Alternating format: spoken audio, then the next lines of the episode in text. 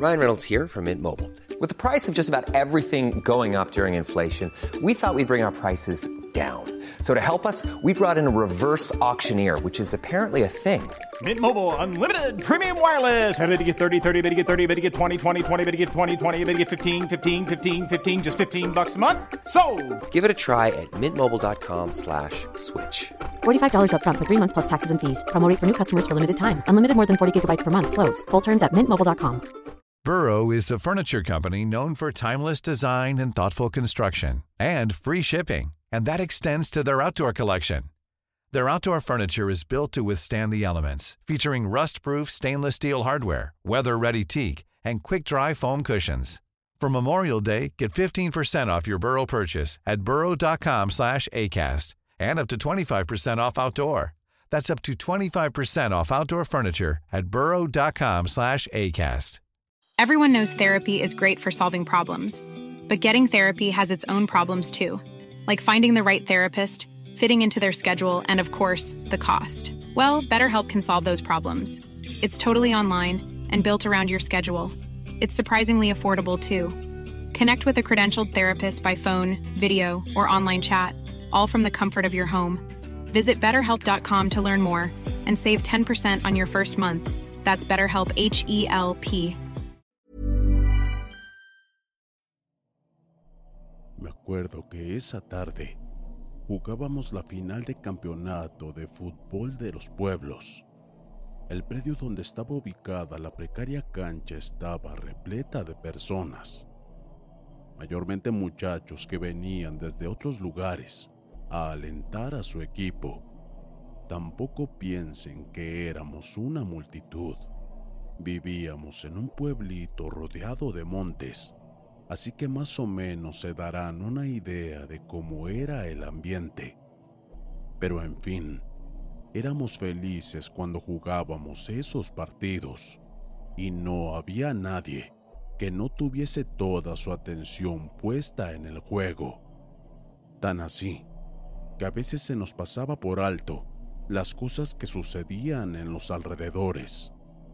Tal fue el caso de esa tarde cuando ocurrió aquella tragedia, misma que sin siquiera sospecharlo, nos estaba dando señales de los aterradores acontecimientos que le seguirían después de este.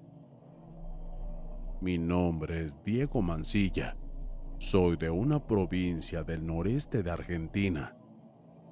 Actualmente tengo 46 años de edad, pero mi relato se remonta ya por la época de mi adolescencia, cuando el pueblo aún era muy chico y por ende nos conocíamos entre todos. Estoy convencido de que muchos de ustedes quedarán pasmados, pero no lo digo solo por el terror que envuelven los sucesos, sino más bien porque hasta el día de hoy, al menos a los que llegamos a formar parte de estos y aún quedamos aquí, nos cuesta creer que en verdad haya sucedido de esa manera. Y peor todavía, que estuvieran involucradas personas a las que conocíamos y con quienes de una u otra forma compartíamos tantos momentos inolvidables. Entre ellos un querido amigo llamado Claudio, excelente persona a quien recuerdo con mucho afecto y devoción pues él era un hermano para mí. Entre los que estábamos en el predio esa tarde, también había niños, quienes normalmente eran los hermanos menores de los que jugábamos. Siempre iban con nosotros y jamás había pasado nada malo. En tanto se jugaba el partido, todos estábamos con los ojos puestos en la cancha a excepción del grupo de pequeños que preferían entretenerse jugando entre ellos, especialmente en un descampado que había al lado de la cancha, que a su vez limitaba con el inicio del monte. En la mitad del segundo tiempo del partido yo me lesioné, así que tuve que estar en el banco de suplentes, por lo que aprovechaba de tanto en tanto para darme la media vuelta y mirar a los niños para cerciorarme de que todo marchara bien. Ahí también estaba Ismael, mi hermano de siete años de edad que en ese entonces era el más inquieto de todos, así que tenía que estar vigilándolo constantemente. Sin embargo, fue otro niño el que convirtió la tarde agradable que estábamos viviendo en una hórrida pesadilla. Ya había terminado el partido y como habíamos salido victoriosos, nos encontrábamos platicando y felicitándonos entre todos. En un momento dado, Claudio se me acercó para preguntarme si no había visto a Lucas, su hermano, ya que él estuvo jugando en la cancha todo el tiempo. Cuando volteé a mirar, vi que los niños ya venían hacia nosotros, entre ellos Ismael, pero faltaba Lucas, comprendiendo entonces la pregunta que mi amigo me hacía. No, Diego, Lucas se fue para el monte, no sé qué le pasó. Nadie le hizo nada malo para que se enojara, tan solo dejó de jugar y se apartó de nosotros. Al rato lo vi entrando en el monte solo. Se fue sin decir nada. De seguro que está jugando por ahí. Esta fue la respuesta que nos dio mi hermano a Claudio y a mí cuando le pregunté sobre este niño. También le preguntamos a los demás pequeños y todos dijeron lo mismo, que lo vieron entrar al monte. Ciertamente pensamos que estaba jugando o que se entretuvo con algo, así que lo fuimos a buscar y a partir de ese momento comenzó el infierno. Veinte minutos después ya éramos como un grupo de 20 personas buscándolo, e incluso los muchachos de los otros pueblos se unieron a nosotros. Ya estábamos a punto de ir a la comisaría para dar aviso de la desaparición, cuando finalmente lo hallamos. Pero de un modo que nunca jamás alguien desearía ver a un ser querido. El pequeño Lucas de tan solo ocho años de edad. Estaba bastante alejado del predio de la cancha, monte adentro, rodeado de malezas y árboles. Estaba tendido sobre el suelo boca arriba, sin prendas, las cuales estaban totalmente cortadas y dispersas alrededor de él. Su pequeño cuerpo estaba cubierto de heridas, cortes profundos e irregulares, teñido de rojo, empapado de su propio líquido hemático, con los ojos abiertos pero ya sin aliento, sin vida. A su vez, estaba con algunos insectos que desesperados caminaban sobre su inocente humanidad, como preparándose para así dar inicio a su siniestro festín. En el lugar no había ninguna clase de rastros que nos sirvieran como pistas o algo que nos ayudara a saber quién fue tan desgraciado y capaz de hacerle eso a un niño. Solo había unas huellas de pezuñas de algún animal. El resto era un escenario funesto, tierra empapada con sangre, vacío, soledad y muerte y la expresión de terror plasmada en el infantil rostro del occiso. Cada uno de los que estuvimos presentes esa tarde en ese predio nos prestamos para la investigación policial, pero jamás se halló el culpable. Lo único que pudieron saber con cruda certeza fue la forma brutal y desalmada con la que le arrebataron la vida el pueblo estuvo de luto por mucho tiempo, pero para los que compartíamos a diario con él, nunca lo pudimos superar. Principalmente Claudio y tal vez su madre, y el motivo por el que me expreso con dudas sobre ella tiene un tétrico fundamento. Todos sabíamos que era una bruja solicitada tanto para ayudar y para hacer el mal a otros. Pero eso sí, era odiada por muchos. Ni siquiera durante el velorio de Lucas fue capaz de mostrar calidez. Su rostro arrugado y mugriento no expresaba sentimiento alguno. Parada al lado del cajón observaba a su hijo difunto. Fruncía sus cejas tal cual siempre lo hacía, pero jamás pude ver en ella ni una mínima muestra de dolor. Claudio siempre la justificaba diciendo que ella tuvo una vida difícil y que por eso era así. Su mal carácter se acrecentó aún más cuando su esposo la abandonó, por lo que tuvo que terminar de criar a Claudio y a Lucas ella sola, aunque todos sabíamos que no era tan así, puesto que mi amigo y su hermano trabajaban desde su corta edad, misma situación que nos tocó a todos los del pueblo.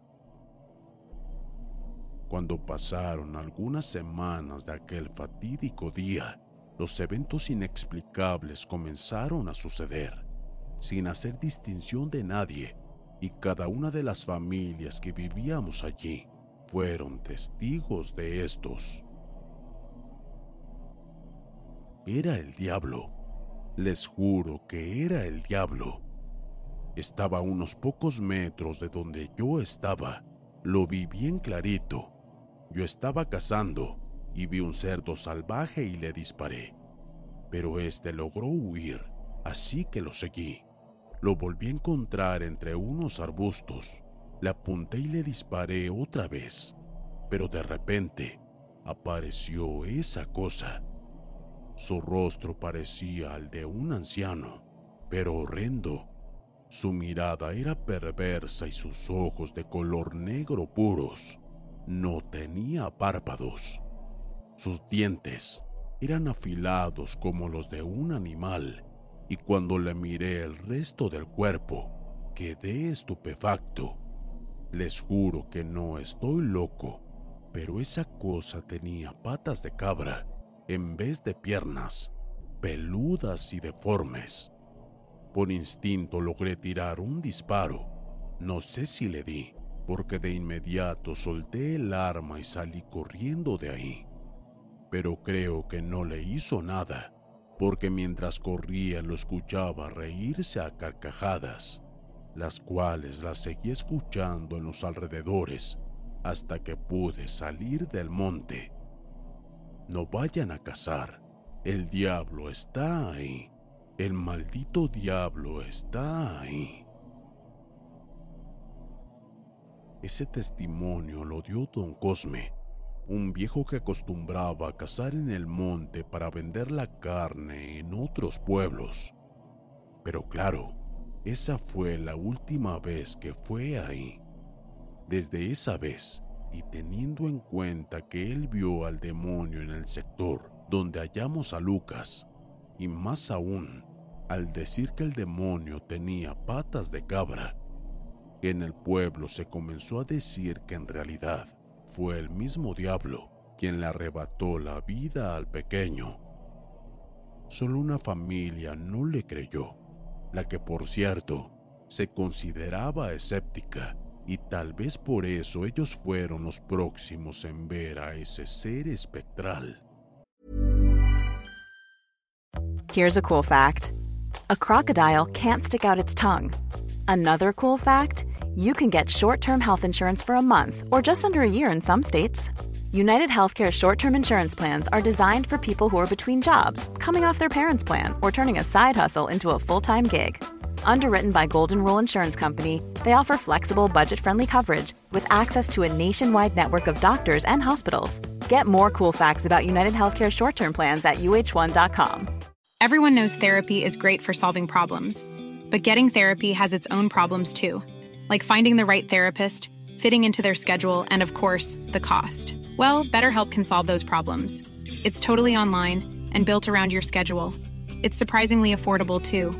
Connect with a credentialed therapist by phone, video, or online chat, all from the comfort of your home. Visit betterhelp.com to learn more and save 10% on your first month. That's BetterHelp H E L P. sucedió dos noches después. Y yo mismo estuve ahí cuando lo contaron, pues todos nos enteramos de que estaban en la salida de la enfermería, ya que algunos habían sufrido daño físico por parte de esa entidad. Estábamos durmiendo ya mi esposo y yo. Nos despertamos con el ruido fuerte de las láminas del techo. Fue como si cayera algo pesado. Pensamos que podría ser un animal, pero cuando esa cosa comenzó a caminar, nos asustamos. Él salió con su arma. Para ese momento ya se habían despertado nuestros hijos también. Cuando salimos para ver qué pasaba, vimos que esa cosa ya había atrapado a mi esposo. Lo tenía agarrado de los pelos, ahí nomás cerca de la orilla del techo, como si esa cosa todavía siguiera en el techo, y desde ahí lo levantaba. Él gritaba mientras que intentaba desesperado liberarse. Estaba prácticamente en el aire. Lo veíamos mover sus piernas. Enloquecido, en tanto nos gritaba que tomáramos el arma, la cual se había caído al suelo cuando esa cosa lo atrapó. Yo estaba paralizada del miedo, llorando y gritando despavorida. Por eso mi hijo mayor fue el que corrió para ayudarlo, pero apenas levantó el arma, aquella criatura se llevó a mi esposo, sacándolo de nuestras vistas. Recién entonces pude reaccionar y corrí hacia donde estaba mi hijo, y mientras él disparaba, también yo lo pude ver arriba. Era una bestia enorme, negra como la noche. Parecía un humano porque tenía brazos y manos, desde donde salían sus largas garras. Mi esposo estaba tirado sobre las láminas y gritaba de dolor porque la criatura le golpeaba y a pesar de que mi hijo le disparaba, este no se inmutaba. Cuando finalmente lo soltó, volteó para mirarnos, siendo ese momento cuando le vimos esa cara monstruosa con ojos brillantes. Acto seguido hizo un movimiento tan rápido que apenas lo vi cuando se abalanzó hacia mi hijo, haciéndolo caer. Yo estaba al lado de él así que sentí perfectamente cuando su sangre salpicó sobre mi cara. El demonio le había herido haciéndole un corte sobre su pecho al chocar en contra de él. Luego de eso no lo volvimos a ver por ningún lado. Es como si este ente se esfumara como una simple sombra. Lo único que nos dejó fue el tremendo y olor asqueroso que tenía como si fuera azufre, el cual quedó en el lugar por unos momentos más. Con mis otros hijos logramos ayudar a que mi esposo se bajara del techo para después tomar a ambos heridos y traerlos al médico. Don Cosme tenía razón. El diablo está aquí y anda dando vueltas por este pueblo. Nos quiere arrancar la vida a todos.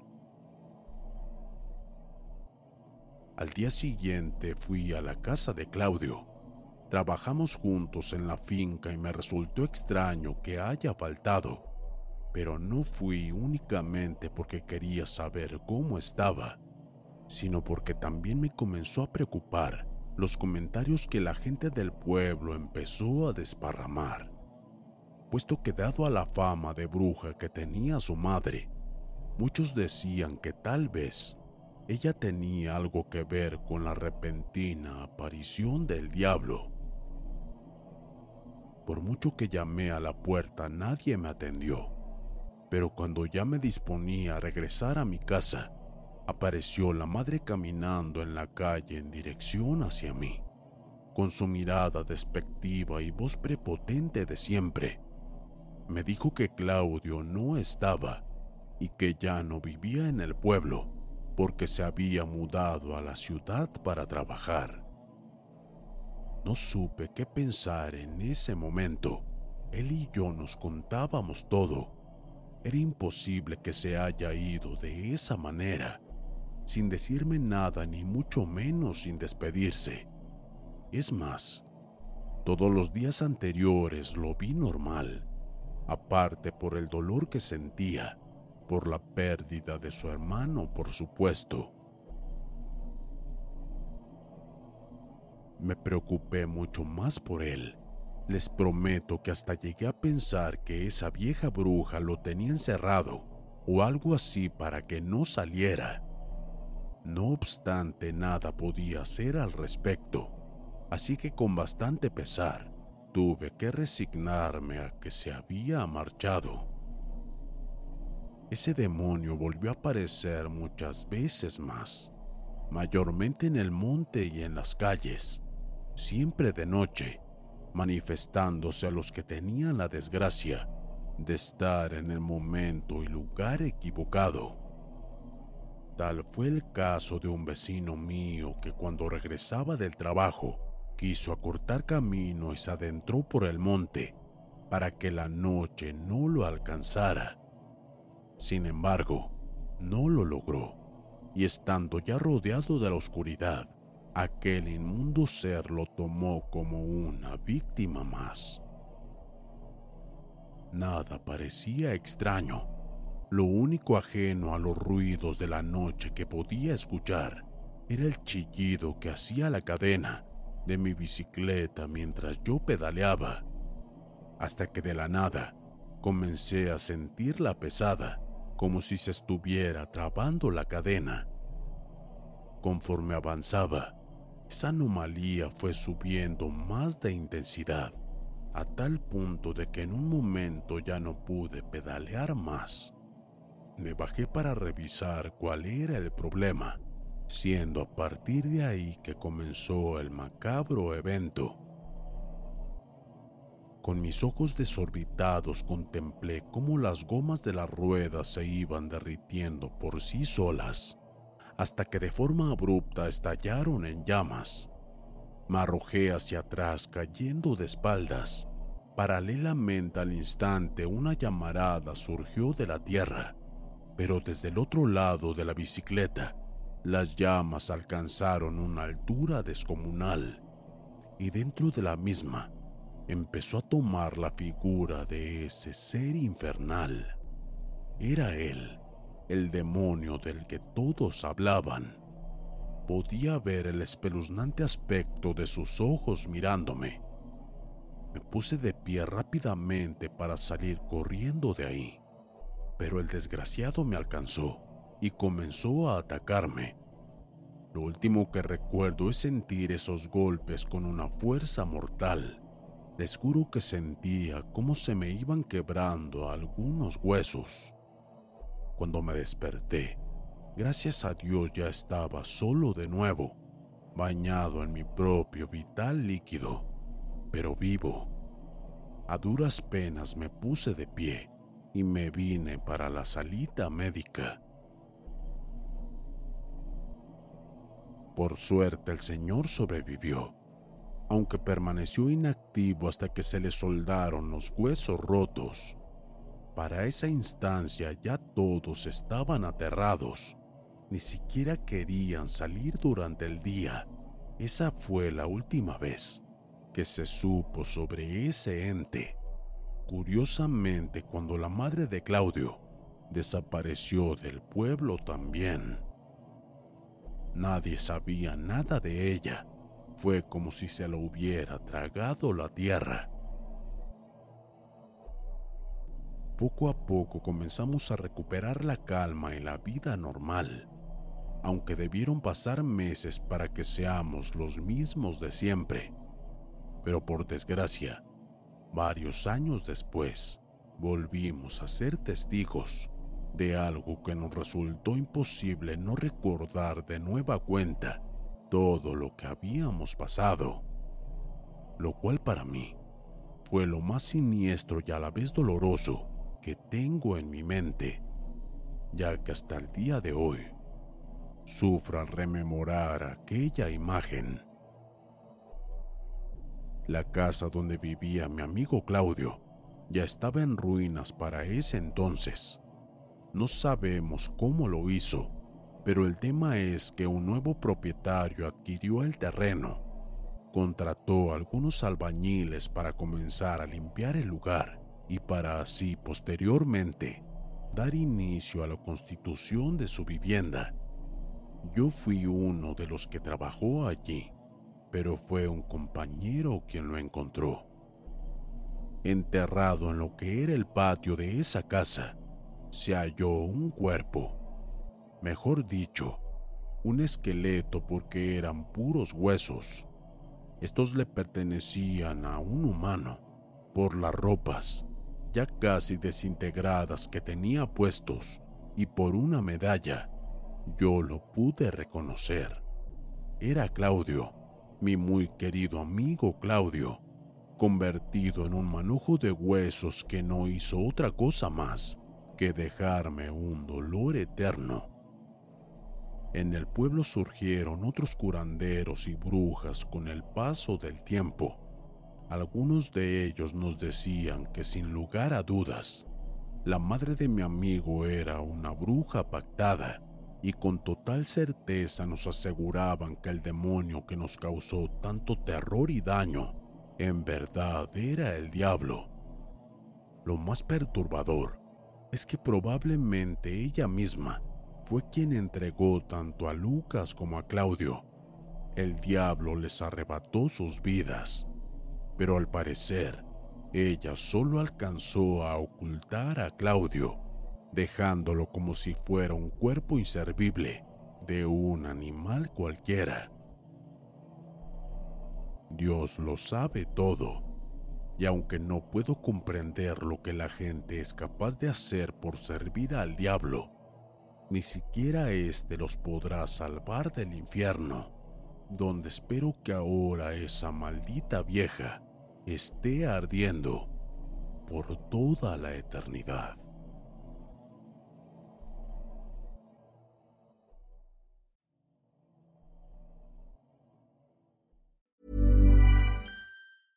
Imagine the softest sheets you've ever felt. Now imagine them getting even softer over time. That's what you'll feel with Bowl and Branch's organic cotton sheets. In a recent customer survey, 96% replied that Bowl and Branch sheets get softer with every wash. Start getting your best night's sleep in these sheets that get softer and softer for years to come. Try their sheets with a 30-night guarantee. Plus, get 15% off your first order at bowlandbranch.com. Code BUTTERY. Exclusions apply. See site for details. Planning for your next trip? Elevate your travel style with Quince. Quince has all the jet setting essentials you'll want for your next getaway, like European linen, premium luggage options, buttery soft Italian leather bags, and so much more. And is all priced at 50 to 80% less than similar brands. Plus, Quince only works with factories that use safe and ethical manufacturing practices. Pack your bags with high-quality essentials you'll be wearing for vacations to come with Quince. Go to quince.com/pack for free shipping and 365-day returns.